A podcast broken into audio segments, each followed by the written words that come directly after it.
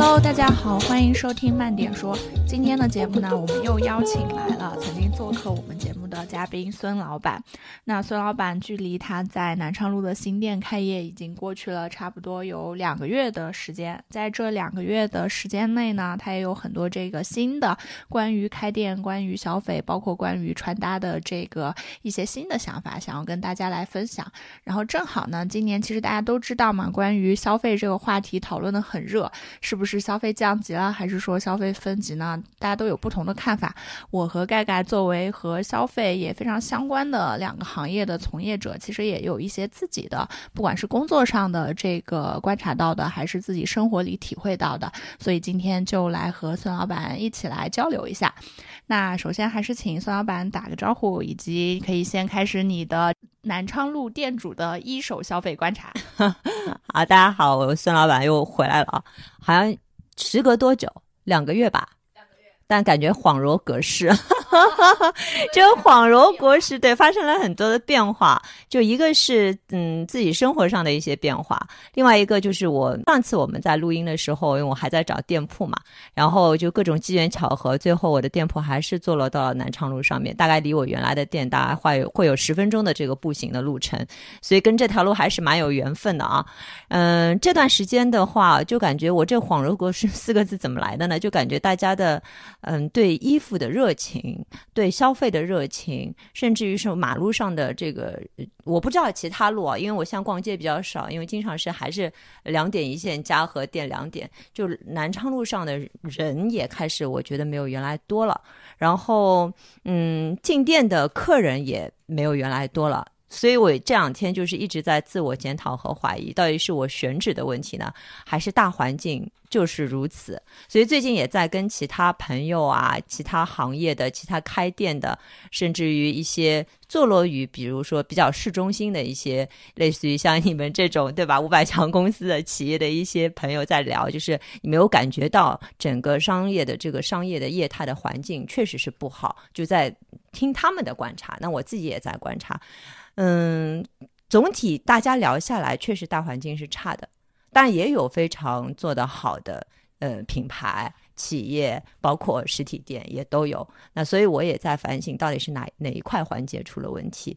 嗯，我曾经也在跟客人讨论，是衣服没有原来好看了，还是照片拍的不够好，还是整个店的装修氛围没有原来好，或者是我的选址出了问题？就一直在探讨，包括我们还搞了一些玄学，我们的风水先生还来帮我们布过几次法，因为他现在对我的要求就是要五天到六天给他一个反馈。就反馈一下，最近有没有因为他的这个风水的布局，让我们这个店的生意 会变得好一点？说话实在是感觉非常艰难的在找一些原因啊，嗯，但总结下来呢，还是确实跟大的环境有一定的关系。那衣服本身呢，我也是比较倔强。上次跟你们录完节目以后呢，我也吐槽了一些关于。当代女性的这个审美啊，呃，穿衣的一些理念啊，那我想我已经表达了这么多，那索性做一次自己吧。就是这次选品，包括自己在设计衣服的时候呢，相对来讲偏中性，偏老前锋，就现在比较提倡那些老前锋。对，包括最近又出了一个什么。美拉德色系，就这种，嗯，对，我在想是不是我们可以做一些调整，因为原来我说过，上期节目里说过，大概店里有百分之五六十的衣服我自己是不穿的，是为了消费者的这个需求我在做。那这次比较任性了，做一些自己觉得还不错的。就是感觉比较中性、比较帅气的东西，颜色上也挑了一些偏深的颜色，比较比较男性化的颜色吧。嗯，这段时间的这个 试验就是给了答案就不行，就感觉失败。你们也在一直说 city walk 啊什么的，有可能只是逛逛街、走一走，让自己放松一下，喝杯咖啡、喝杯奶茶，嗯，在在某一个空间里面坐一会儿而已，而不是那种大额的消费。所以说，现在我觉得，嗯，原来我们说巨富长嘛，巨鹿路、富民路、长乐路，像现在这样的实体店，其实做的大多数都是老客人的生意。我们曾经想过，到底是什么样的女性现在还会，嗯，静下来逛法租界，并且在法租界去那些小店里面去淘衣服，到底是什么样的一群人？计数了一下，确实是很难找出这样的消费人群。因为我们这代人刚学校毕业的时候，就是逛小店是一种风尚吧，对就是你会觉得通过你的审美在小店里面淘到适合你的衣服，也是一种表达，一种自我的表达。那现在的话，就大多数是信息来源都是互联网，我们那时候没有那么发达，我们用的手机都是很传统的，都不能上网的那种，所以其实大多数还是在线下去去找一些体验，所以就是会有很多地方需要去消费。就刚才我们也在讨论嘛，你们现在在家里面也能很轻易的得到很多快乐，但是有时候那时候我们这代人的快乐真的是需要走出家门，对，走出去，通过消费来来来让自己变得更快乐、更时尚、更前沿的那种感觉，而不是通过互联网上面的信息。所以说买衣服这件事情也是一样的，就是我们会大量的逛。有可能我们嗯、呃逛的时间会非常多，但是最后买也就买那么一点，但是我们会很享受这个逛的过程。那现在的话，因为你们工作也很忙，对吧？你看你刚才 从 那边来来我这里就已经花了很多的时间，就路上的这个时间成本会很高，然后再加上我的受众人群本来就是三十以上，那这些人也都有家庭有孩子了，所以能够花在自己身上的时间是越来越少的。嗯，所以我说“恍若隔世”这四个字，就感觉我的时代不在了，就那种感觉。变化，对对对嗯，消费模式变化了，你的对物质的那种欲望也不一样了。我们曾经开会讨论过嘛，到底问题出在哪里？嗯但后来我们总结下来，我们就觉得，好像大家打扮的欲望没有那么强烈了。嗯你们自己有这个感受吗？对这一点其实特别有意思，也是我们跳离出商业这个话题之外，今天特别想跟孙老板聊的，就是在你已经看到说可能好像大家消费的欲望、消费的意愿没有那么高的情况下，那大家对于消费这个事情，除了我不愿意去掏钱买了，嗯我还有哪些东西是改变了的？就是这个背后的东西，不管是我买的渠道，或者是我对一件事情购买的那个动力发生了变化，还是我的一些风格发生变化，其实这个东西是我们特别特别想要去研究的。所以在刚才听完孙老板的分享之后，我先来问一下盖盖，你觉得你今年有消费所谓的消费降级，或者说我们不提这个词，就叫你的消费发生一些变化吗？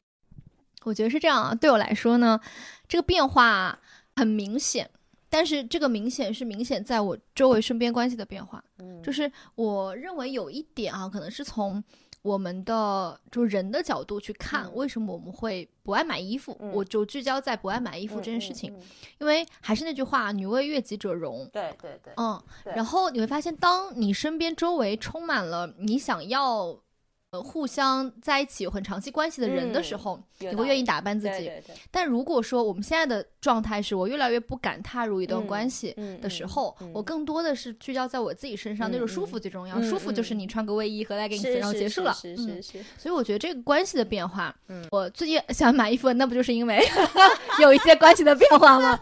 对，然后你知道，因为这个关系的变化给我带来是我每周天都在买衣服，然后但是我 每次都想到你店里来买，啊，啊但关键在于我每次都觉得太远了。啊，嗯然后而且我觉得时间成本也是个很大的问题。对，而且我觉得我来一趟就很麻烦，嗯因为我只能去逛你的店而已有道理，有嗯。道理。然后我又不愿意网上买，就是我本来是可以看到，然后我就嗯买，但是嗯我又不愿意网上买。就是嗯如果我是愿意网网上买的人，嗯那这个是也不是个问题。嗯所以就会让我觉得我想要去那些嗯、比较密集的地方呢，嗯一次性就解决啊了。但是我是明确带着我想买件衣服这个心情嗯去的。嗯还有一种情况是，买衣服是一种环境的消费嘛，嗯就是我觉得挺舒服的，然后包括跟老板聊一聊，嗯跟朋友一起逛嘛。嗯但是大家对于这种这种类型的消费，其实我们不再有这样的场景了，对或者说我这种场景越来越更多了。比如说商业地产给你营造了很好的户外，明白明白然。后大家要走走到自然里面去，对走到一些类似像红寿坊这样的地方去，我可能更多好玩的，我不用通过买衣服来跟你产生链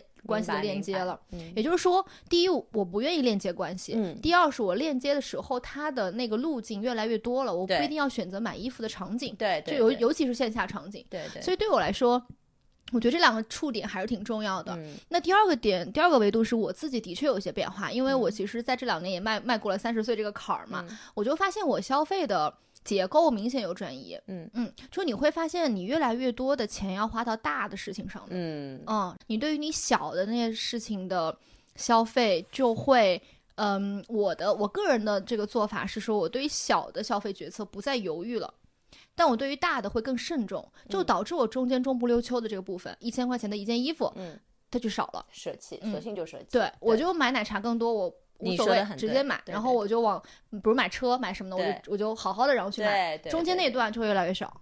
对对对对对，有道理，有道理。嗯，然后其实我们也知道，就是在上一期上一次孙老板做客的节目里，他有说到自己当时刚工作的时候是一个每个月工资可以买到买买衣服买到不剩回家的这样的一个消费习惯。那我把刚才同样的问题抛给你，就是嗯你觉得你的消费有在这一年变化吗？我倒不是这一年，我是有了孩子以后发生了很大的变化。你看大家感觉到这个分野出现在哪里了？对，但是我还是会跟我们的客人有区别。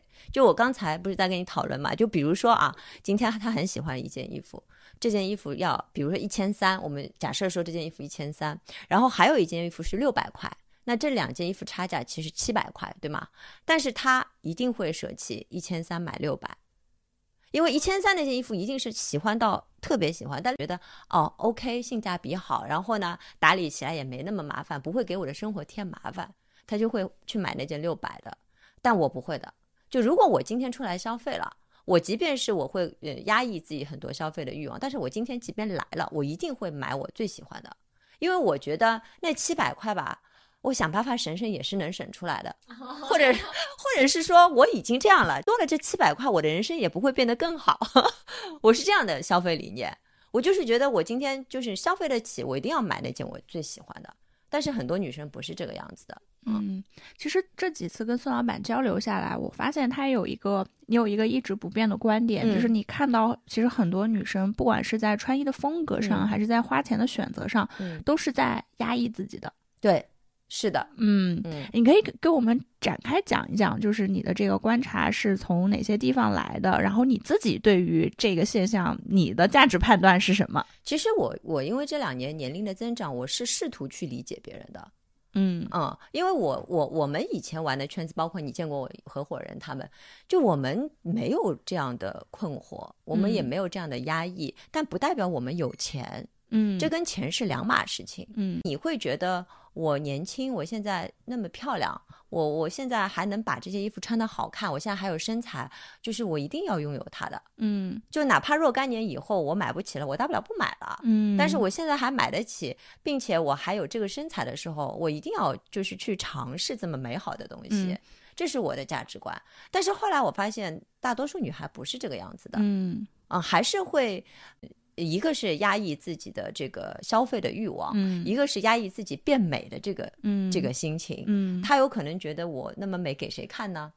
就很多人会问我这个问题。我买衣服的场景里面，最多问我两句话就是：这个是衣服什么时候穿？这个衣服我穿给谁看？这两个问题在我们年轻消费的时候，脑子里从来都没有浮现过。就是被压抑这个点，我想拿出来好好聊一聊哈。我想，我想先问孙老板，就是你觉得你跟比如说你合伙人那个圈子没有这种感觉，是特定圈子，还是说普遍那一一代人比我们年长个十多岁那一代人都有我觉？得都有关系。嗯一个是嗯，物以类聚，人以群分嘛。我身边人都是活得比较洒脱的，不是那种会有身上背负很多东西的人，这是一方面。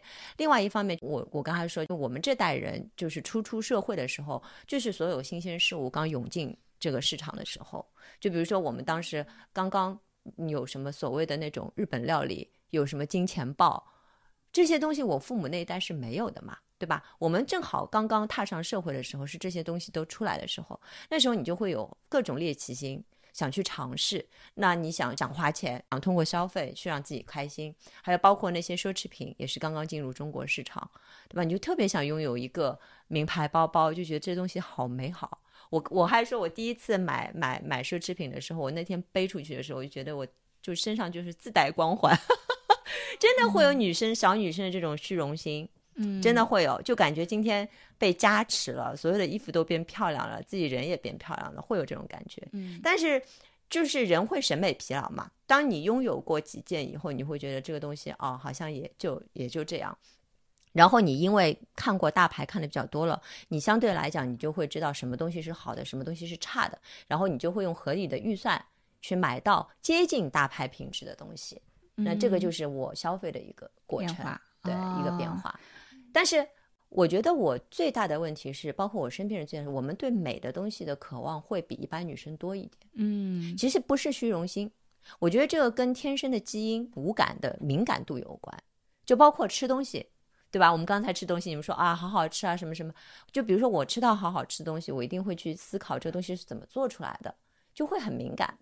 就有些人他有可能觉得美美不美，好像也没有让我的生活变得更快乐。我有可能今天打个游戏很快乐，我有可能今天在家睡一觉很快乐。就每个人快乐的点不一样。嗯嗯，我觉得这个是一个，也是一个很大的因素。嗯，哎那师哥怎么想这个问题呢？嗯，哎，我我其实真的发现，就是关于变美和消费这个事情，我是有压抑的那一面的。哦、有的是对，就这个压抑其实不是指。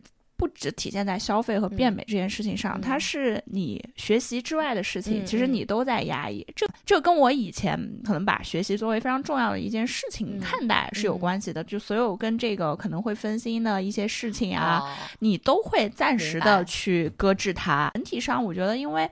确实是，比如说我们生长的年代，嗯就很多东西你嗯其实能见到、能嗯看到，都嗯已经有了，你就不会有特别强烈的说，我想要再去尝嗯鲜，嗯我想要去干嘛的一个欲望。，但这个随着自己的眼界的一个嗯开阔，你看到有哎更多更好看的东西，你就嗯会又跃升一层，觉得嗯说我其实可以再去尝试、嗯再去体验的。然后到我们的话，我觉得更多的不是一种对于物的想法，而是嗯对于一种体验体的，验嗯对，嗯对于嗯一种体验的一个嗯嗯嗯想法。嗯那比嗯如说，其实我举一个。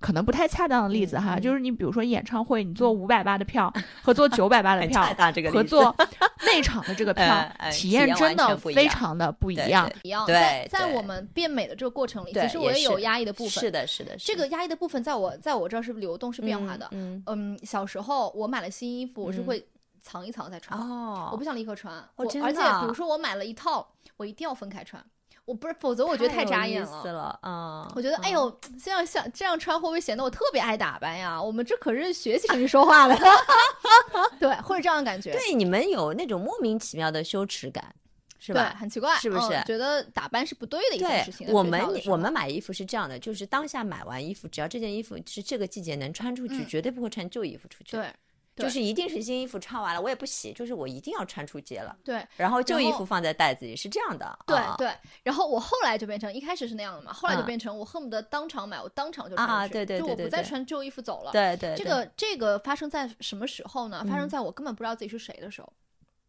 我通过买衣服的嗯。形式，你你那时候会发现啊，我不停的换风格，嗯，就是我也有运动风格的，嗯也有那种御姐风格的，嗯也有这种没有萝莉风格的，从来嗯都不喜欢那样风格的，就是不同风格的我都会去试，然后越来越就发现我就喜欢某一类风格的。之前我经常跟我朋友聊，他说你怎么老买这样类型的衣服啊？嗯我当时是以此为耻的，我觉得哎，那我怎么不能卖出去，去探嗯。索一下不一样的自己呢？嗯。直到我最近发现了一个点，叫做说有些衣服就是你的，嗯你能感觉到，嗯它就是你的风格。嗯你可它可能很一致，嗯一致是一件好事情。嗯当这件衣服穿在你身上，并不会，嗯，就是并不会说让你变得，就让这个衣服特别显得它好嗯的时候，说明它是你的。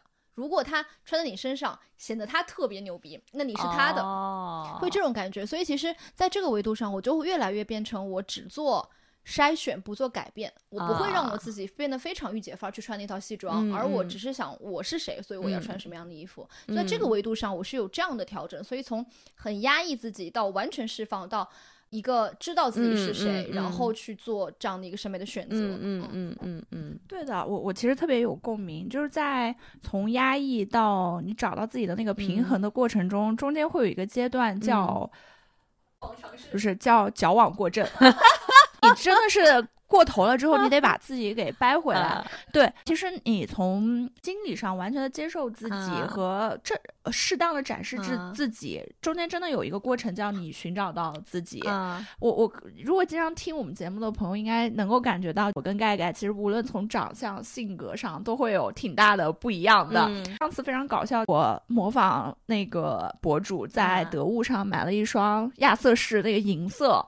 发比较亮面的啊一双球鞋，啊就很多博主会拿它去搭冲锋衣，穿一个裙子，包臀裙，啊非常的酷，就模仿那个穿搭，对山系的穿搭，然后发现穿我身上这是啥，就是哪哪都不对。我就跟他就跟盖盖说了这件事，盖盖说我也有一双亚瑟士，这个颜色的棕色的，然后我当时就觉得对，这就是应该是他的鞋子，不应该是我的鞋。啊啊，所以所以其朋友说你是甜酷女孩，对，所以所以其实非常有意思，就是大家从消费、从压抑也好，走向一个过程，坑对，啊。就其实中间也是跟自己哎找自己，然后不断的去适应自己的一个过程。嗯。所以我我我就想问一下孙老板，你觉得你之前一点都没有压抑过？我你从来没有这个对，然后你有一开始其实就是一个自己在风格上面比较清楚的啊也不是啊，是这样的，我是我我我特别有意思，是我会回看以前的微博或者是朋友圈里面自己发的照片。哦，你怎么能发这样的东西？你怎么会穿这样的衣服？但后来我回过头来想，我当时拥有它的时候是很快乐的。然后我最大的优点是我不会介意别人说什么，嗯，我也从来不会相信别人说什么。也会有人质疑我穿的衣服，以前男朋友说你这什么东西啊？你今天我说关你屁事，你懂个屁！我就我经常就是这样回人家的，我从来不会质疑自己，就是这件衣服选错了，是这样的。但我当然现在我到做生意的层面，我有时候会质疑自己啊，难道是我的眼光出问题了吗？这衣服为什么他们不喜欢？我这个会我会质疑自己。以前穿在自己身上的衣服从来不会，所以我也没有在寻找什么东西是适合自己的，不适合自己的，我就觉得开心。就是尝试新事物能让我开心，就哪怕这件衣服我只穿了几次，我就不喜欢它了，但是我觉得我尝试过了。当然，这个从消费主义来讲是不好的，就是你其实是花了很多不应该花的钱，但是确实这就是我觉得这年轻人就应该这样，就快乐嘛，对吧？然后在这个过程中，因为你穿的东西越多，然后有可能你们是在压抑的过程中找到自己的风格，我是在释放的过程中，嗯找到了自己的风格，这是我跟你们最大的区别，有可能。哎，这也是我刚才想问的，你是在什么阶段找到了自己的这个风格？我每个阶段风格是不一样的，对，嗯，一直在调整。就比如说我在结婚姻第一段婚姻之前，我当时还是会尝试一些很女人的东西的，比如说什么包臀裙啊，你看收腰的、啊、露肩的、啊。以前我们，哎呀，我看看我以前发现什么，真惨不忍睹，就是那种很吓人，就高跟鞋啊什么的，就精致的那种。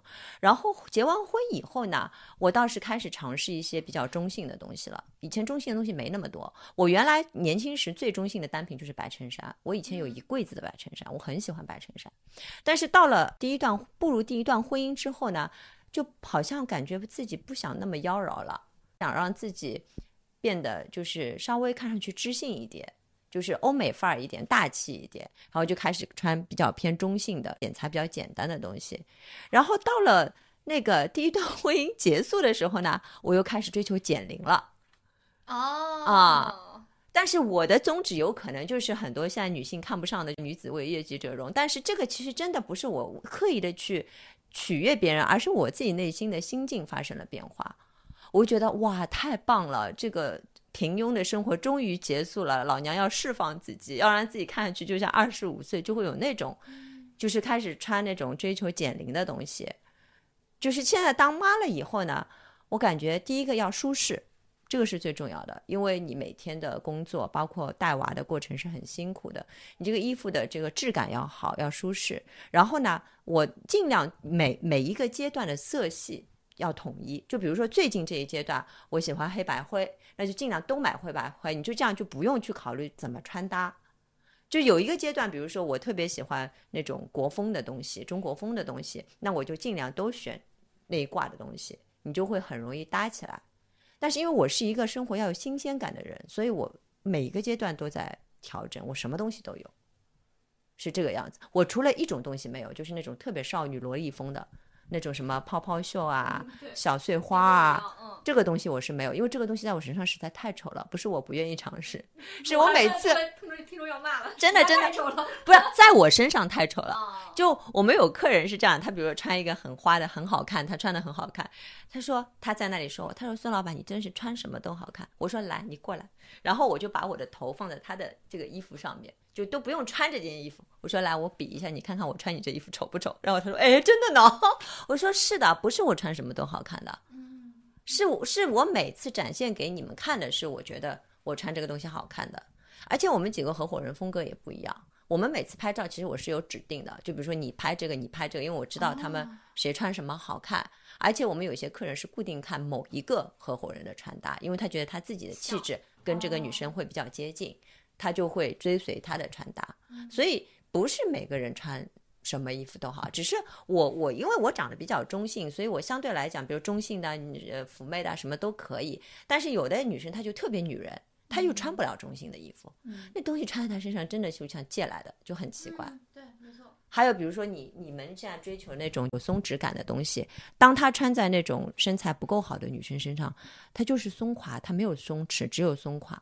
嗯，所以就是每个女人选的东西真的是不一样，品类是不一样的。嗯，哎，这个特别有意思啊！就帮我我我自己刚才也画了几个重点。嗯，就我发现说，我们前面也在说人要找自己的风格，但其实。你在这个风格之外，你是可以有自己每个阶段自己想要去尝试的那个东西的。那个东西是不论对错的，对，它其实就是一个表达心境的一个方式。对对对。但是你需要去知道说，比如说我还是在那个阶，我虽然是不管是结婚还是后面呃未婚，还是后面我有小孩，我其实比如说我的工作场合，对对对，我的那个状态，我适合的衣服是该是什么样的？对对。那其实其他的场合你就随心放飞自我，对，就是你想体现自己的个性也好，你想体现自己那个状态也好，你干嘛其实都。行，对，所以就是穿衣没有在某些程度上，它是有适合自己和不适合自己之分的，但是它其实也是一个没有绝对的对错的这样的一件事情。说很多人买了之后，或者说看到衣服，他最大的疑问是我在什么场景，对我没有地方穿，对对，很想来深聊一下哈，因为其实这个也和大家可能不去消费或者不去做某一个方面的消费有关系，比如说现在。可能就像疫情那几年，哎，大家说不买彩妆了，因为你也没有这个没有这个场景嘛，所以就想聊一聊，说，哎，以前或者说宋老板，你的有一些它并不是适合你职业的那种衣服，你都在什么场景下穿？哎，你穿去干什么？然后等一下，我们也依次来分享一下我们自己的这些经历。我我上次听了范甜甜那期节目，特别搞笑。他因为他跟我差不多八零后嘛，然后他说了一下他们年轻时候玩的地方，哎呀，就全是青春的回忆。就是复兴公园现在不是又重新火了嘛？就是它里面又开了几个新的酒吧。我们年轻时候就我基本我几乎每个周末都在那里吧。嗯，要不唱歌，要么酒吧。那你这些地方你挺肯定是要把自己打扮的很漂亮的。我们以前也没有什么沿街喝啤酒。喝咖啡的那种氛围没有的，我们从来不会有现在的那种叫什么，现在叫什么公路商店啊，有那个就是对吧？就是那对对对对对对马路牙子上喝酒，对对都没有没有。我们其实也不是说我们嗯特别有钱，也不是，是那时候没有这些东西，我们只有 KTV，你就需要一个卡座是吧？对，只有 KTV，只有卡座。但是我们那时候大读大学穷的时候，我们会搞下午场，有些 KTV 它下午比如说几十块钱可以唱欢唱多少小时的。那这不就是对我来讲场景，这是一种场景，还有一种就是约会。对，现在女孩子都不约会，我觉得，嗯，我很少听到有女孩子约会，就是结了婚的那肯定就不约会了嘛，对吧？没结婚的，我感觉他们也没有试图要去找男朋友啊，干嘛的啊？就好像反正大多数的言论，找什么男朋友，一个人多好，都是这样。就我们那时候就是约会也很多。然后还有，比如说，我们会跟女孩子闺蜜啊一起逛街啊，喝下午茶，这个也很多。这个对我们来讲都是场景。哎，我我已经听到一个在我的生活中不存在的场景，就和闺蜜逛街喝下午茶。就你其实想一想，比如说我我和盖盖我们出去，就好像就好像没有这么浪漫。我们就是哦，是的吗？对，就我们没有说打扮的很好去下午茶。你你。我有，我有，是这样的，在我看来呢，我我的这个逻辑是这样的，在我生活里没有场景，就我永远要好看啊，对啊，对啊，这是对的。在我看来，比如说我们刚刚讲的皮草的衣服、西装、卫衣，对，是三个完全不同场景嘛，对，对我来说上班都能穿啊，就是就是为什么我要分上班穿什么，日常穿什么？对啊，这个观点是对的。然后，然后我觉得大家会需要场景的原因是你没有见过你穿那个衣服美的样子，所以你认为它不是你的。呃，这什么意思呢？比如说啊，我穿害怕自己很美。对，这是一种，这是一种，但是可能比如说我穿一件皮草，或穿一件小香风，我感觉那不是我的。嗯，本质原因啊，肯定是因为我穿它不够自信，我觉得舒服不是原因。没有，如果你够美，不舒服你也能忍。你觉得自己不舒服的原因是，如果你日常的妆容是运动风，没有办法拿运动风的妆容配一个小香风的衣服，然后显得你很美。你要就是那个衣服一定不是衣服本身，它是一套东西。那一套东西是关乎于人的，我认为它并不关乎于场景，但它只关乎于人。所以你要把那套东西搭搭起来。嗯比如说你的妆怎么样，你的嗯鞋子怎么样，然后你的整个状态是怎么样的，嗯嗯，那个嗯才会决定说我要不要买这件衣服，认为它在哪个场景下能穿。在我看来，就是没有真的场景，就是人美是一件统一的事情。对啊，这不是应该是时刻准备着的吗？我曾经写过一篇推文，我可以再跟你们分享一下，就是我总结了女生买衣服的呃几大理由，不同类型的女生。第一种像我们这样，因为美才要买，就是就康德的那个理论，他对美学的观点，他他定义的美，能让你心生愉悦的东西，哎。它无无关于它的社会属性、实用价值，这些都是没有关系的。嗯你看到它那一刻是快乐的。那有一些女生她买衣服就是这个目的，就是我今天看到这件衣服太快乐了，我穿着太快乐了，我一定要买它。这是这是第一种，也是最高阶，我自己觉得最高阶的女生啊。第二种是这样的，她就所谓的场景和实用实用主义，他来买衣服，他会分得很清楚，就是我今天就是要来买我上班能穿的，我见客户能穿的，我上台演讲能穿的。就是他非常务实的去讨去考虑我这个钱应该花在哪里，这是第二种。第三种是他以消费快乐为目的的，嗯，就是他其实并不在乎这个衣服买回去穿不穿，他就是在买买的那一瞬间很快乐，是有这样的女孩子的啊。我还碰到过那种女生，就是买了我那么多衣服，我都没怎么看到她穿过，每次来还穿的乱七八糟。我说你上次买的衣服为什么不穿？她说啊，嗯，今天我就来。购个物为什么要穿那个那么好看的衣服？我说那你什么时候穿的？说其实我也不怎么穿，她就是喜欢买买的那个过程，这是第三种人嗯啊。那我们就说到了消费给他带来的情绪价值的问题，对对吧？嗯，哦他有可能来我这里，他就觉得很快乐，嗯，他觉得买的过程听我讲话也很快乐。我们有的客人听我骂他，他也很快乐，就真的就是有这样的人，他就觉得这个过程很快乐，而不是买回去这个东西给他带来的快乐。嗯，这是第三种人，对，就差不多就这三种，一种是就我刚才说的嘛，一个就最后一种就是现在提倡的情绪价值，对嗯。其实前面我们刚才的讨论，我我我得出来一个结论，就是对于有些人来说，美是一种自觉，啊，对对对，就是这个自觉是我与生俱来对对与生俱来的。然后有一些东西呢，是可能大家在这个不同的这种历练中培养出来的。嗯嗯然后有些时候呢，你跟这个东西的这些之间的这个关系，嗯，它可能不来自于某种这种实用的效用，对就是来自于你不管是从这个东西本身，还是从这个周边体会到的一个快乐。对对我们现在也经常说一个词儿叫情绪价值。对对对对嗯对对，这个词真的是我，我觉得这两年，不管是你从具体的这种购物身上，还是从一些消费内容的这个角度，嗯大家都在提这个词。嗯我想嗯先听一听，哎，大家对这个词的一些看法。先从这个跟研究商业，然后搞这种战略的盖盖同学，你来说一说这个词儿，你你自己个人的体验吧。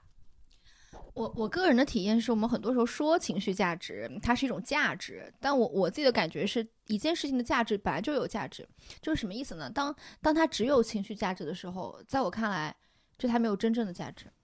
嗯，就是太好了，讲的对太好了，就比如说一个衣服，一件呃不，比如就比如说一件衣服，嗯它你就给了给它，嗯我就觉得我买它的时候，穿它的时候很好，我很快乐，嗯但他穿上去不美，嗯，我觉得他没有那个底层的基础价值，对，它只有情绪价值。我认为这个价值对我来说就不算价值。对嗯对我觉得人也一样，对男人也一样。如果对他只能给你情绪价值，对太对了，我跟他三观太合了。我真的，我每次听到女生说这个男人能给我情绪价值，我心想，因为他只有情绪价值。对对对对，他一定有其他的价值的。情绪价值是一件 nice to have 的东西。对对对对对对对，太好了感觉，说的嗯太好了。哎，为什么大家现在那么需要这个东西呢？因为我觉得大家的情绪现在变得是不稳定了对需要去照顾的。我我我其实觉得说，呃，这个东西在以前大家其实内心也都是有一些缺乏的，嗯，就只不过说那个时候外力足够强大，比如说你看到了这个可能经济环境更嗯好啊，嗯就其实有很多隐形的东西是撑着你的。嗯但当所有的这些东西撤掉的时候，你自己那个内心到底还有没有呃能力，就让自己变始终变得那么的坚强，这是一个问题。我举一个例子，就是比如说你在经济好的时候，你可能去做一个创业的事情，哎，那个时候好像还比较容易，你也觉得啊，我很喜欢创业。嗯但所有的这些外界的因素抛开掉的时候，本身创业这个事情就很难。嗯那你到底还是不是真的热爱创业这个事情，还是因为前面风口比较大，嗯哎，你只觉得嗯自由嗯而因而喜欢那件事情？这两个区别是嗯是是不一样的。所以其实现在就是暴露出了我我我自己首先觉得说，呃，情绪是。暴露出了可能有一些问题，就是在嗯。以前的那种情况下暴露不出来的一些问题。嗯嗯然后另外一个就是，可能现在大家遇到的这种困难呀，就嗯。确实是有一些不太顺利的地方会比较多一些，嗯所以格外的去需要去照顾。嗯，看看你们有没有嗯，其实我个人的感觉就跟诗歌差不多，但是我我的感觉会是说，其实还是马斯洛的那那层需求，啊就是当我啊们生理满足了之后，就往上走。嗯但是每个人成长的速度不一样，嗯有些人一下已经迈过了情绪那一坎儿，嗯到了价值，就是嗯价值需求，我一要实现我的人生价值。嗯有些人的成长还在中间那一层，嗯嗯就是叫安全性的那个需求啊、那一层。嗯嗯所以其实，嗯，所以说就会发现，你会发现有些相对来说，我们加引号的嗯成功人士，他没有，他不需要什么真正的意义上情绪价值，啊，他可以自己嗯调节。嗯那我就嗯要我社会价值，要别人对嗯我的认同，要权嗯什么之类的啊，类类似于这样的。嗯那有些人还是在那个情绪的维度上，嗯那就看大众在往哪个维度。大众一定是在第二层次的，他没那么嗯快到第三个层次。嗯嗯我的感觉是会这样的。为什么大家会需要那层情绪的东西？第一层是我们就到了这个阶段，嗯第二层是说我们情绪之前某种意义上还是被拿到了一个不重要的位置，我们现在更多会愿意去看到它。嗯嗯其实有时候这件事存不存在，取决于我们有没有看到，嗯有没有看见。看见了，嗯我们就会觉得啊，它一直是存在的。但其其实之前可能也存在，只是我们没有看见，或我们没有把它作为很重要的一部分拿来去看。嗯，我觉得可能这个原因。嗯，但是其实我觉得这不是一个好的现象，就是就像你说的，会越来越脱离这个事物本身的价值。就我们比如说我去吃饭，那不是因为他这个饭好吃才去吃，也不是因为这个衣服好看而去买，而是因为那个场景或者那个老板比较有趣。我觉得这个东西对老板来讲也不是一件好事情。那你如果你这老板不在，你你这个生意就没法做，对不对？从商业来讲，我觉得不是一件好事情；对消费者来讲，也不是一件好事情。嗯我觉得你吃饭就应该归到这个食物本身，你买衣服就应该归到衣服本身，而那些东西只是说是附加的。但是我现我现在会觉得大家越来越在乎那个所谓的这个快乐，就是这个购买当中过过程的快乐，包括直播间也是。对吧？看有些直播就是觉得像看脱口秀一样，嗯他并不是在乎这个东西本身好不好，那那便宜再加上这个主播有趣，他才会买。我觉得 这东西会，嗯，会走偏，会让商家走偏。就比如说，很多人在跟我讨论怎么让生意更好的时候，大多数人都会提你需要一个人设，你需要一些什么品牌故事啊、你需要呃，你做内容，这个我们另说啊，因为内容本身它是有价值在的。那我觉得不是应该因为衣让衣服更好看，或让衣服性价比更高，这才是更重要的吗？好像就是大家对生意的这个模式现在就是越来越奇怪，越来越奇怪。我就这个是我本身不认同的，但是我也我也不知道该接受还是该去做些什么，还是说保持原来自己的这些这些想法。所以这是我这这几个月里面一直在思考的一个问题。哎，但是我的理解稍有不同啊。嗯我觉得情呃情绪这个事儿是是重要的，嗯，是重要的。嗯呃，因为在我看来，就是为什么会有品牌溢价这件事情，嗯你你你花的更多的钱是否这个品牌的，嗯这个品牌给你带来就是某种情绪的满足，嗯嗯，只是这个情绪的满足是一个正向的满足还是一个负向的满足，我觉得是不一样的，以及嗯。它给你能够在你身上发挥的作用。嗯，也是不一嗯。样的，比如说有些可能我买奢侈品，我满足嗯。于、我我可能比如说我买奢侈品，我满嗯。足的东西叫做、呃感受到优越感，对，嗯，对对，有些是比如买茶买杯奶茶，嗯。感受到的是我有一种就是当下的这种小快乐，嗯花小钱买小嗯快乐，嗯对嗯对对，所以它会提供的东西不太一样。那比如说我买一杯呃，那比如说我买一杯什么手作阿嬷这种贵的，嗯嗯或者呃叫阿嬷手作是吧？要买一杯啊，这样说吧，就是比如说我在当年的时候，我买一杯像星巴克那样的很贵的一嗯杯、一杯咖啡，嗯跟我买一杯麦当劳的咖啡，那给你带来的情绪的体验会不太一样。哦，真的吗？我嗯从来没有这种区别，从从来都没有。这对，这真的是人跟人不一样，哎从来没有学生的时候买杯星巴克也会觉得哦，就是一杯咖啡而已，他没有情绪那一层给你的满足。哦，那那真的不太一样。哎，那我特别想问说，现在哪些东西可以给你们带来这种情绪上的快乐、情绪上的满足呢？有吗？情绪上的快乐和满足，看演出吧，哦对我来讲是看演出吧。嗯嗯我觉得是，我觉得就是一种，就是我觉得买服务我从来没有后悔过。啊嗯，我觉得买，我觉得买食物我会后悔，比如说啊这玩意儿我哎也不需要就不买了，但是买买服务我很少后悔。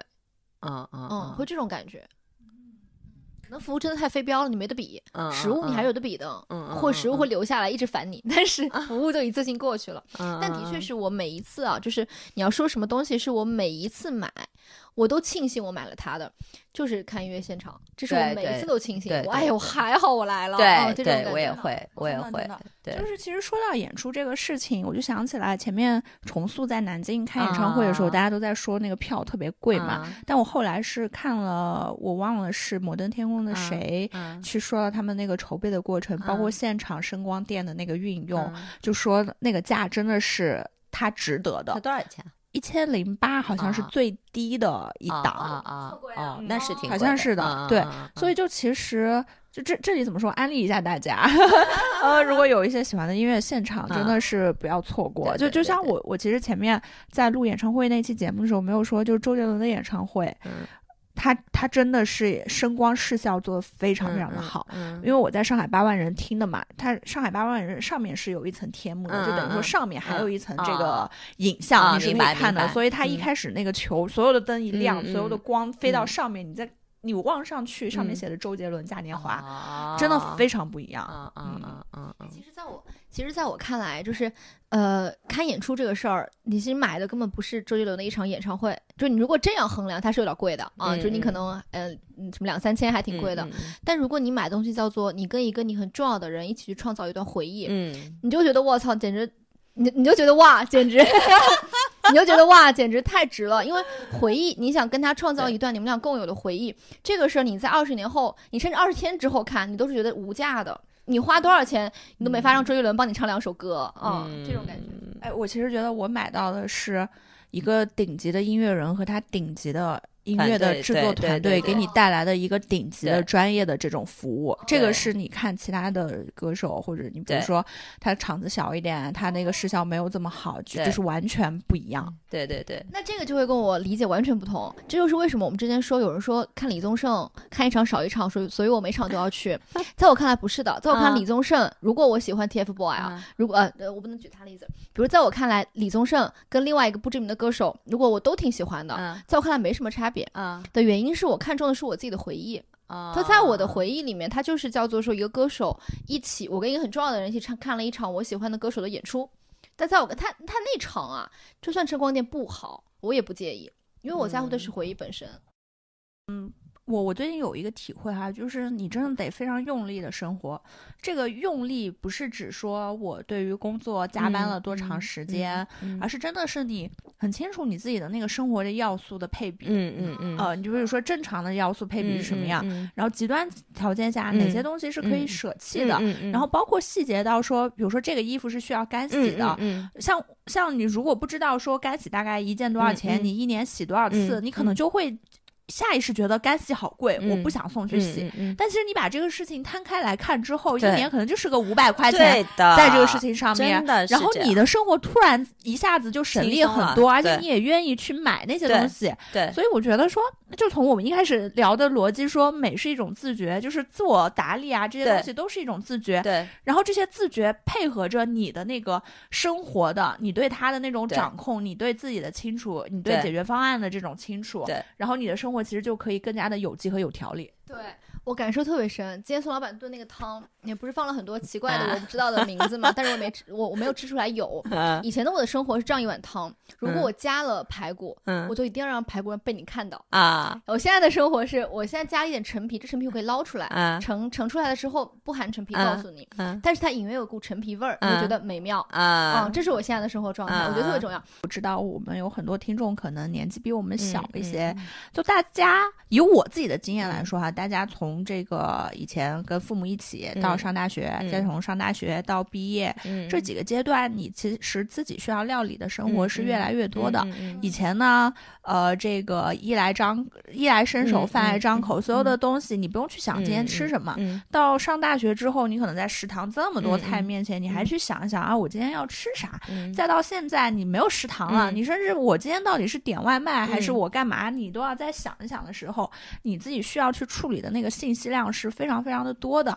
就包括以前你上大学，你可能也不会去穿那么好的衣服，嗯对吧？也没有这个必要。那现在场合多了，你需要打理的这个生活的要素，嗯它只会越来越多。嗯所以说，真的是你得去很用力的生活，得去了解自己的生活要素的组成，得去很用力的生活，然后你才能够过出来一个轻松和嗯真的能够让自己把。百分之八十的这个更重要的时间去投入在可能百分之二十内最重要的事情上对面。对对，然后我我刚才说我有两个问题，第二个就是比较抽象的，孙老嗯板说了一个词儿，我很喜欢，就是你得自己看见自己。嗯就你看见自己的生活，其实像刚才我我说的这些不同阶段的变化，我觉得也是一种看见。嗯就如果你是浑浑噩噩的，你在进入到一个新的阶段的时候，你还延续着你嗯在上一个阶段的嗯那种生活方式，你嗯其实就是会把有一些生活给过乱。对是的嗯，是的就我上次跟盖盖聊，有一个特别受启发的事情，就是他说，哎，发现嗯就当有一个新的人进入你的生活的时候，你的时间其实是会被影响的。对，然后你自己能不能接受这个改变，嗯其实是会影响到你是不是要接接纳，就是这样的一个全新的关系。嗯对这个，嗯对、嗯这个对于我之前的无意识状态。其实挺有启发的，因为我发现说啊，我为什么开始晚睡，我为什么早上起来的会比较晚，就其实因为你是两个人在嗯。共同的使用嗯。你这个时间，嗯。当比如说我的生物钟正常的就是呃，其实八点半嗯。工作，五点半下嗯。班，我就饿了，嗯。我要吃饭。嗯。但是当另外一个人没有回到家的时候，你其实会等他两个小时，你七点半跟他一起吃饭，然后所有的东西搞完的时候就已经可能九点半十点了，你再进行当天晚上的休闲，你势必是要晚睡的。对，但其实有些东西你是不一定双方一定要发生在同一个时间的，两个人是有一个协作关系。那有有时候你早吃一点，有时候你们俩在一起吃，嗯你是嗯可以去安排这个生活的。所以我真的觉得说过好日子是一个能力。是一个能力，就不能永远处在一种无意识的状态下。是的，是的嗯，而且我比较就是欣赏什么，就是嗯、哪怕他没有那么多钱，都能把日子过好的人，对，这个是我很欣赏的。嗯，嗯就是其实你你俩是属于已经你们这个年龄阶段，我觉得蛮会过日子的女孩子了。真的，真的，因为我觉得你们还是很在意生活中的很多，就是让你们快乐、能够让你们享受的一些东西。但现在我真的是认识很多嗯男生也好，女生也好，我就觉得他们不知道什么东西能让自己快乐。嗯，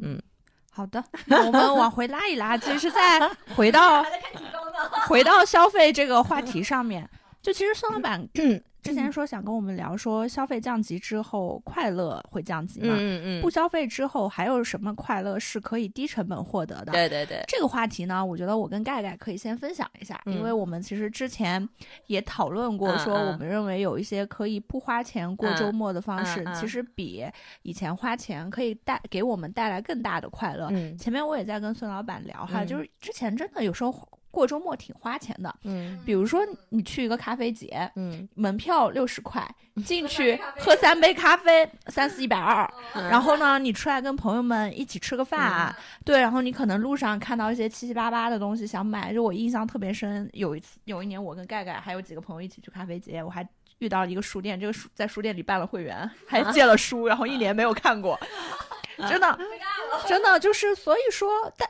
后来发生了什么样的变化呢？就其实这个东西跟你知道什么东西本质上能给你带来快乐是紧密的联系在一起的。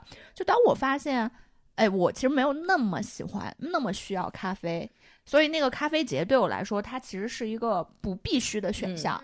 我喜欢跟朋友们在一起，我是不是有一些其他可以和朋友们在一起的更加低成本，同时也可以快获得更多快乐的一些方法。那包括现在，可能你其实你的社交圈也在慢慢的不断的变化，有一些朋友你联系的就不会有那么的频繁，因为大家也都有各自的生活，甚至你们可以通过一些呃别的形式，就有时候我们也说过，可以在线聊天啊，就定期 catch up 一下，嗯对这种形式，然后自己的生活就会慢慢的更加的清晰一些，就看见自己生活那些重要的组成要素，就包括前面说的，你这个你其实可以用来打理衣服，你嗯可以用来去做一些这种自己跟自己相处、自己跟家人相嗯处、跟其他重要的这种生活要素相处的一些方法。对，所以这个是我觉得说，其实有些东西不必要的东西舍去之后，嗯你更能够发现那个本质上能嗯给你带来快乐的方式。嗯，然后我现在其实不花钱过周末的话，我其实真的很喜欢散步。啊，对，因为上海真的是一个很适合行走和嗯骑车的地方。嗯。我们原先在录节目的时候聊到滨江，嗯。聊到北外滩一带，包括很多地方，嗯而且这些地方呢，就是可能有一家你真的很喜欢吃的店，嗯你都知道那条路上你要先吃哪家，嗯再吃哪家，然后你最后怎么走，最后怎么嗯回家，嗯。所以你既不用去动特别多的心思，然后嗯。又不用去花很多的钱，你又收获了说啊，你看到这种街景，嗯看很嗯好的风景的这种嗯快乐，所以真的蛮不错的。嗯嗯嗯，我想分享的第一个也是散步，嗯我觉得这个真的非常好，而且，嗯，你就发现一散你也就一散就能散很久，嗯永远有话说。嗯我不知道嗯为什么走在路上的时候，就比我我我跟对方在坐下来吃饭的时候话多，嗯，就总有觉得能聊的东西。嗯，可能你人动起来的时候，嗯脑子里也会很活跃吧。嗯，然后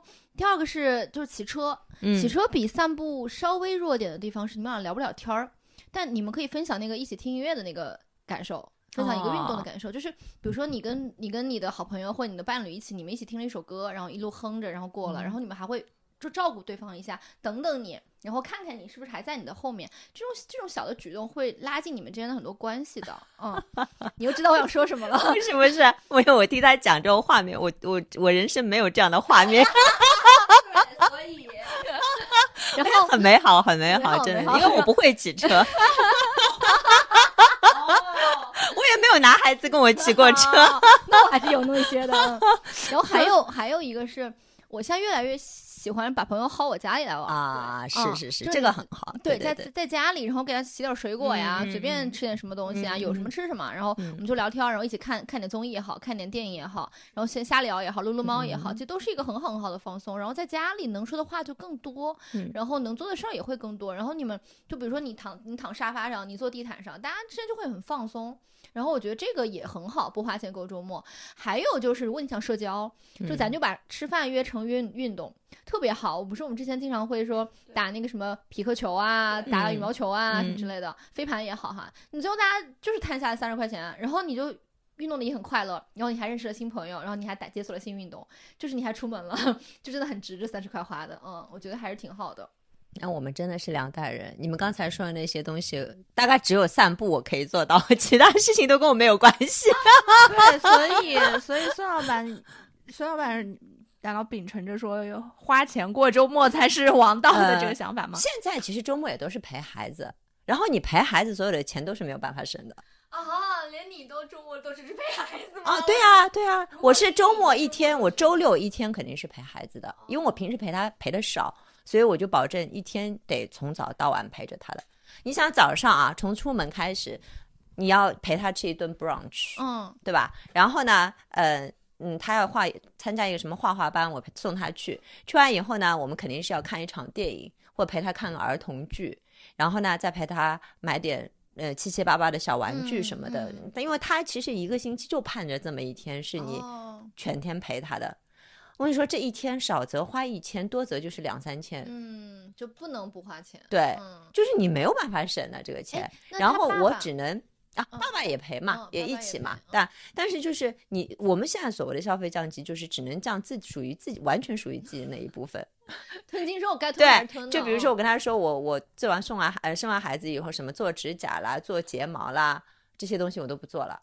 还有就是美容院我也不去了，现在就我都不太做脸，现在我基本上就保留就是做身体、做艾灸这种养生项目。因为第一是，嗯、先不说钱，这些事情都要花时间，嗯对吧？你因为现在属于自己的时间越来越少了，你比如说看演出跟做睫毛，我肯定选看演出嘛，嗯对吧？然后我我不是还要打麻将的嘛，现在麻将我也打的很少，就嗯原来没有孩子的时候，我大概一一个星期两三场吧，现在基本上一个一个月两三场最多了。哎，那嗯你觉得，比如说养一个孩子或生一个孩子，嗯，就是养育他的过程，不说生的过程，对你的改变更大，还是对父亲的改变更大？我觉得都有，都有。我家是都有。嗯有，但是很多都说是女性付出啊，什么什么，我不知道其他，反正我的客人，我觉得他们要比我更辛苦，嗯，因为我觉得他们对孩子的期许更更多更高。明白。嗯，我我是属于摆烂型，所以就是我觉得我陪他是一种，呃，我应尽的责任和义务，而且就是我觉得这一天跟他在一起，我也是很开心的。嗯我能看着他的变化，比如说他现在上学了，我一定会问他，哎，你们这个星期学校有没有发生什么奇奇怪怪的事情啊？老师有没有批评你啊？有没有表扬你啊？他就会跟我巴拉巴拉开始讲学校一些很好玩的事情。嗯啊，然后他在这个过程中也会分享他的观点，我就会看啊，小孩真的是有变化，他上学以后会想法不一样，这个过程我也是快乐的，所以这一天我必须留给他的。但是钱方面确实是吞金兽，真的是吞金兽，就是我哪怕那么不鸡娃，他还是会占掉我很多预算。哦，嗯，明白，对明白。因为我有感觉，就是我我为什么会问你这个问题，是因为我举个例子啊，就是在职场上的感觉，我我发现女性老板特别爱操心。嗯嗯，就是什么意思呢？就是有点像是我们在养孩子的时候，因为团队也是他的某种意义上的嗯孩子嘛，嗯就特别爱操心。呃，如果男性老板，我我我举个例子，就是我的老板和我们另外一个团队的大老板，两个人嗯都是一样嗯 level 的，嗯然后他们都参加一个培训，嗯你会发现女老板参加培训完了之后，她会排到了九点，嗯就是我还不停的要开会，不停的要开会，嗯，男老板就喝酒去了，嗯就是很明显，我觉得特别明显，就可以不剪嗯进去，但是呃，也分人，也分人，也分人。但是我觉得女性为家庭的付出，是本能也好，还是整个社会的这个价值观就是决定了这个样子，我也不知道。反正我觉得应该是女性付出更多吧。就你可以做一些改变，但其实你改变不了大的环境或大的。但是我这个问题其实跟有些人讨论过，甚至于讨论的面红耳赤过。就是我觉得所有的呃，就是这个事情的结果，其实都是你自己选的，嗯，是的，就是你可以想办法去改变的。嗯，但是你不改变，我觉得呃两种可能，一种就是你内心认同这种价值观，啊，还有一种就是你也没有更好的选择。嗯嗯，了解，嗯，因为你如果说的再难听一点，就会很难听了嘛。但是我就是觉得，就是我觉得其实有有些抉择你可以去去选择，比如说我如果也要寄娃的话，我现在肯定是生活的鸡飞狗跳的，那我就觉得没必要，因为我觉得第一鸡娃不会给我带来快乐，第二我觉得通过我的鸡，它也不会有那么的好，我觉得啊。就你学习很好，哪怕你考进很好的学校，最后有很好的工作，那又怎么样呢？我觉得还不如像你刚才说的，这个蟹应该怎么蒸？我觉得那些东西有可能是很重要的。但是很多人他现在大多数的注意力都放在那些事情上面，就觉得怎么让孩子成绩更好一点，考进啊初中是什么，高中是什么，就就在想这些东西，就忽略了生活本身。对，然后这样孩子也会丧失这种能力，我觉得。对我特别认同你第二句话，因为我觉得如果孩子没有在从小的时候好好的，就像师哥说的，用力的生活过，他长大不会突然会的，对，不可能我我我我小时候就一直这样子，长大之后我突然知道蟹该怎么蒸了，好像也不会。啊，对，这个很重要，我觉得。所以我现在可以理解说，为什么很多人，我可能大家的生活是失控的，对对，就是在某其实个阶段突是这样的然失控。失控是因为他觉得我必须要做这些事情。嗯其实他没有脱离开这个世俗的观点，觉得我可以不这么做。其实很难脱离开。今天我们、啊今天今天今天我们某姐就是毛利老师在我们的群里跟我们讲这么一句话，我特别认同。她嗯说现在为什么大家那么难受的原因是你明明做着一些你不认同。呃，你你明明你明明做着一些你不认同的可能不可持续的事情，但你被卷在里面，你不得不做，嗯，你这时候你是难受的。我觉得有很多很多是因为他觉得不做会有不好的后果。因为你其实有时候你不做了，也就不做了。但但因为因为你的生活或者说你你不做这个事儿影响的不是你，如果他只影响我自己，嗯我可以决定，比嗯如今天这顿饭我就不吃了，嗯嗯那可以的，嗯嗯嗯嗯嗯，就是但比如这今天其实是一个公司，嗯你要不要去参加双十一？可能大家都觉得双十一是不可持啊啊啊因为同行啊啊啊啊啊啊啊！我明白，就是他嗯觉得这些做的这件事情其实是没有意义，那你就摸鱼吧，你就你就混呗，你就不用很认真的对待它但就好了还是要被卷进去做的嘛。但啊。但我觉得，在我的理解，这个事儿这个事儿也不一定 for 双十一或 for 工作，我觉得我觉得整个生活状态就是这样的，就是很多事儿都是这对样的。，其实你看，对拿我举例子，就是在我离开各个公司之前，其实我是很挣扎的。我也在想，哇，这一步如果跨出去了，会到底会怎么样？其实我原来也从来没有不工作过，我从来没有一段时间不工作过，所以我就还是想了很多东西的。但是当你真的出来以后，你会发现，原来这事情那么简单。对，对就是你当时会考虑，哎呀，我的妈呀，都每个月都没有固定的收入了，没有人给我交社保了，然后，嗯，下一份工作如果我失败了会怎么样？会想很多东西。但真来真的出来，你会发现啊，就这样吧。然后疫情在家那段时间没有收入的时候，我我突然就觉得我其实抗压能力很大。嗯，就是你那两三个月没有收入，也就没有收入，怎么样呢？那就这样呗，嗯，就就很这样呗。对对对，人其实是你，其实你做了这些事情以后，你会发现你是有潜力去做这些事情的。但是大多数人就是不敢跨出这第一步。对，其实我辞职 Gap 那段时间，其实也是我、我嗯。说我真的辞职，并不是完完全全我主动的，因为、需要有 base 地的转移，我就不要了，然嗯。后我就选择了。某种意义上有有一定一定程度是被动的，嗯。然后我至今感谢那段时间，就是你你自然会有不舒服的时候、嗯难受的时候，嗯。但是那那种不确定性，就有点像是你的生活本来是一个平稳的。这条嗯线嗯是一个平行的线嘛，就是一嗯条线在六十分，然后嗯你突然到了一个你上下波动很大的一个、一个地方去，你必然会摸到人生高光的，你嗯你也必然会触到人生低谷，但是嗯那那个东西高光会指引着你下一阶段的生活的，我觉得那个很重要啊。然后低谷会告诉你我能走出那个低谷，对对对，这个事儿特别重要。对嗯，当然有人可能死在那个 低对谷的地方了，对啊，他有些人他就是一直是这样过的。是。当你经历过这样和这样以后，你你的心境会不一样的。对。嗯嗯，所以我觉得有一把推力是重要的，对就有把你外界的推力推你一下，对对对，对这是。幸运的，嗯，对对不要因为这个而感感到你你如此的不幸，或是你感觉到很难受，对呃会质问为什么是我外密，但其实或许那那是一个改变的一个信号，嗯，对，所以我们刚才是从什么东西聊到了现在？就聊到了 那个我消费我想拉回来啊，消费降级，就是你嗯不花钱过周末，你会发现你没办法不花钱过周末了，因为你的嗯生活的状态到了这个阶段，对你你有一天必须，因为你们的时间和财富还是属于自己的。像到了我这个阶段，就是真的是有很多身不由己，但是在这个身不由己的前提下，前提下，我觉得你作为一个个体，你还是可以去做选择的。嗯但这是现在当下很多人他呃为什么会把日子过得那么的辛苦，时间过得那么的紧凑？因为他觉得没有一个地方是可以舍弃的。我必须要做这个事情，我还必须要做这个事情，还要做这个事情，那你肯定会很累。啊，对的，长大的过程就是懂得放弃的过程。对就是真的，因为我我我老板给我讲过一句话，我至今非常认同。我我用它来指导过我很多次决策，叫你想做的事情，就你手上的资源，永远是小于你想做的事情的。嗯嗯嗯嗯，这个时候你不要认为。就是我想做这个事儿，你要给我匹配一样的资源，没有嗯不可能对啊你就不完美的向前走。对对对嗯，我觉得对的很很重要对的。对的，嗯，你刚刚讲的是，其实比如说啊，我我再举个场景，嗯。如果你就跟淘淘，嗯。你的宝贝嗯，一起在公园里玩一玩呢，嗯就你们可以，也玩。但你们可以不去买那个贵的玩具吗？就不呃花钱，这样的不花钱的方式可以吗？嗯，是这样的，我其实是属于那种经常给他 say no 的妈妈，嗯，我不是那种女儿富养的，嗯，我经常还会说没钱，我就这样就摆烂，我说没钱，这个东西太贵了，什么什么。其实有时候也不是没钱，我就是告诉他不是你想要就可以有的。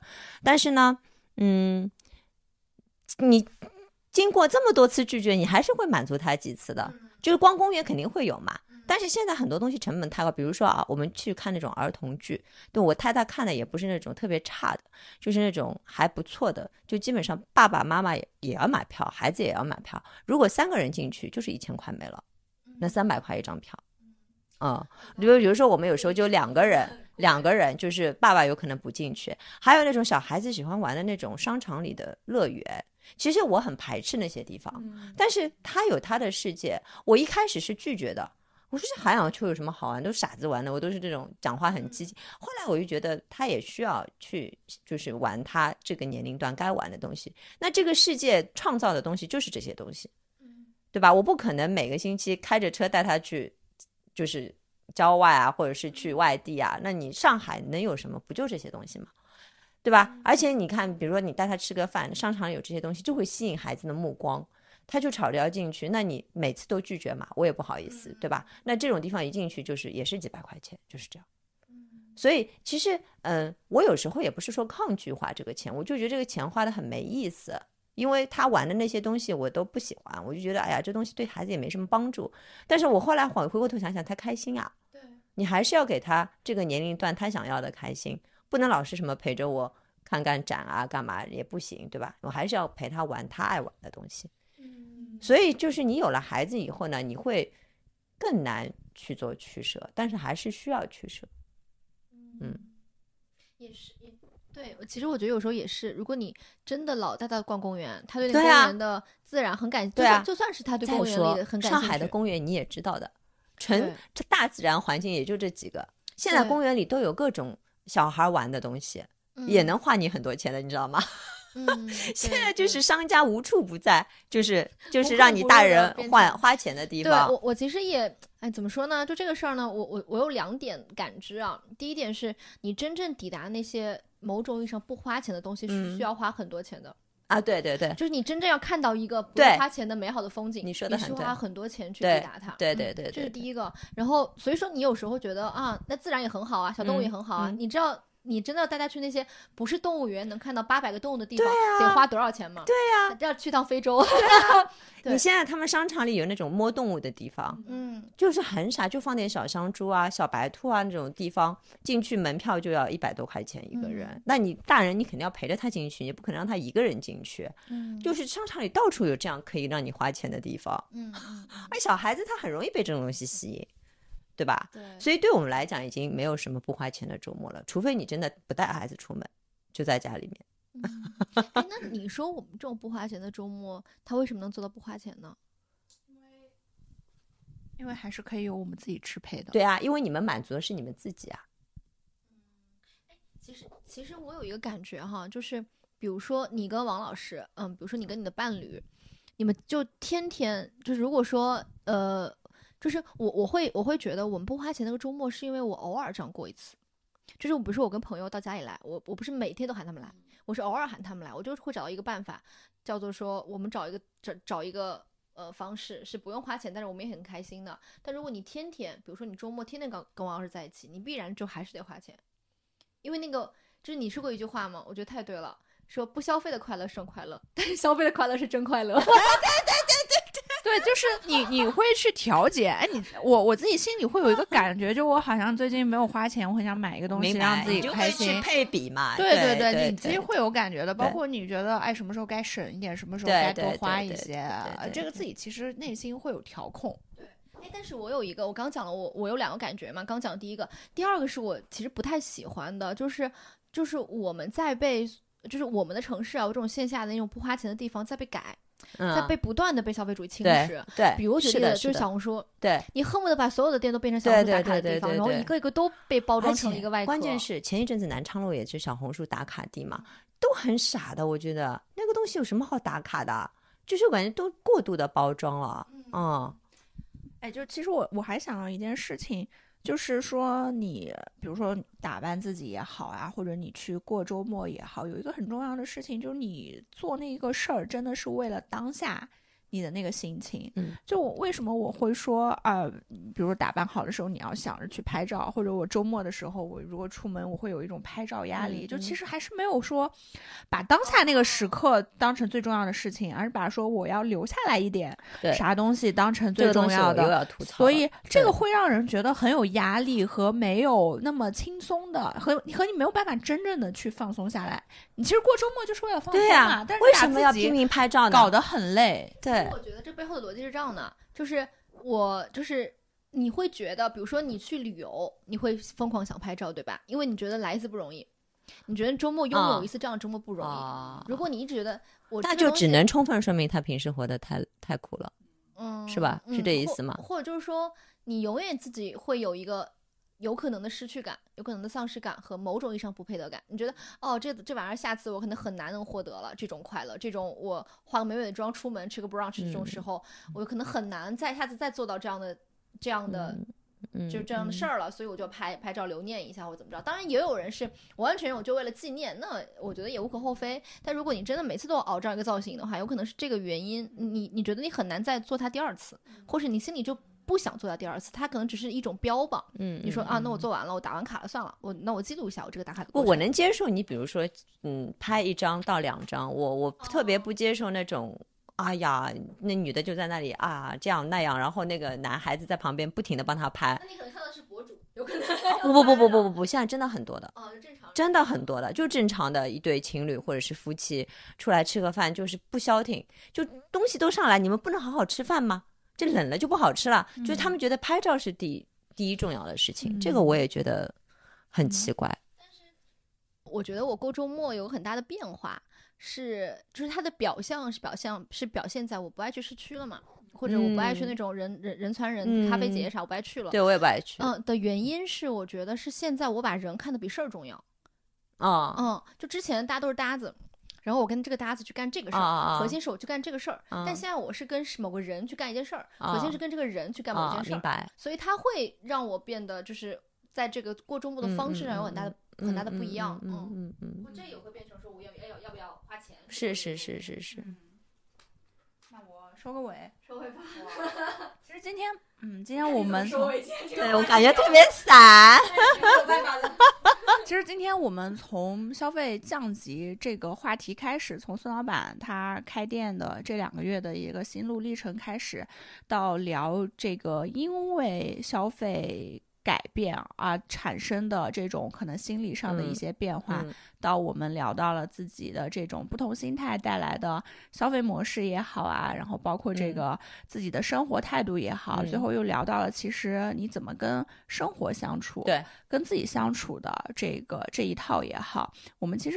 在一开始就说了哈，就是今天想聊的就是消费降级，大家消费现象背后心里面的那些东西，我们就发现说，嗯，消费其实跟生活、跟自己会有很大的一个关系。你能不能快乐的消费，其实有时候不取决于说这个东西，而是取决于说你自己对于生活本身的那个向往，还有你生活本身的那个态度。嗯因为这个会决定了你不管是在钱多还是在钱少的时候，你的预算分配给谁，你的时间分配给谁，然后才能够带来自己总体的这种心理上的这种获得感。对，然后我其实，在刚才我们聊生活最后一段的时候，也说到了用力生活嘛，我会觉得，嗯。呃，以前大家说消费主义，好像消费主义是一个不太好的东西。但其实你把消费和生活关联到一起去看的话，你有多看重自己的生活，你其实就会有多看重自己的消费。对，因为它是一个你的钱和时间的投入在哪里嘛，对，对所以你有可能说你可以不消费，但有可能你真的会失去你的生活和失去生活中间的很多的这种体验。对，所以有时候我们适当的鼓励大家去做一些这种对对对对，满意的消费，比如说我们就很爱去看演出，对大家可能下一次还要抢这种内场前排去获得一些跟周杰伦点歌的这种机会。对，其实真的说是你生活有奔头，你生活这句话很有期待的一个体现。当你的生活你觉得啊。当一天和尚撞一天钟，你无所谓，你可能真的就无所谓。嗯我今天穿不穿漂亮的衣嗯服，无所谓化不化妆，也无所谓说我要不要买，对这些所有的这些的事情。那我觉得说，大家的听众不管是这个呃在职的年年纪多大，或者是不是毕业，大家肯定不希望说自己的生活是一个苦行僧一样的状态。就哪怕说我很认真的去工作。我可能工作加班很多，但也我不希望我的七乘二十四小时完全是一个苦哈哈的状态。所以就是呃，热爱生活，然后很重要的是学会生活，学会生活很中后面学会消费。我觉得消费也是需要去是的，学是的，是的，就是你花多少钱干多少事情，你在这个事情上到底怎么去花，这个东西也是需要去学的。然后这些呢，是我觉得说大家现在，包括我作为一个消费条线的记者，我每天跟消费品牌打交道，我写无数的消费稿子，我觉得背后。没有写在稿子里的那些东西，就是消费可以的，确实可以帮助你去变得更好。对然后这个很好，它真的不取决于你消费的那个标的是什么，而是取决于说你真的是怎么去看待自己的生活和你是否真的认清了这一整个这个的逻辑，这是重要的事情。对我，我我特别认同，就是我们不说消费主义是一个什么样的小怪兽，天天绑着你要吞掉你，其实不是这样的。核心的这个差异是在于你是把消费这件事当成主体，对还是把你自己当成主体？对对对，如果你是主体消费是为你所用的，那些东西都是你的东西。对你不要把自己变成他的东西，你成就的是自己，而不是那个东西。发现每个所以人我觉得这个也是挺重要的。所以大家也多穿穿漂亮衣服，有机会多去逛逛南昌路。就是有点太就是有点太说了，太说了。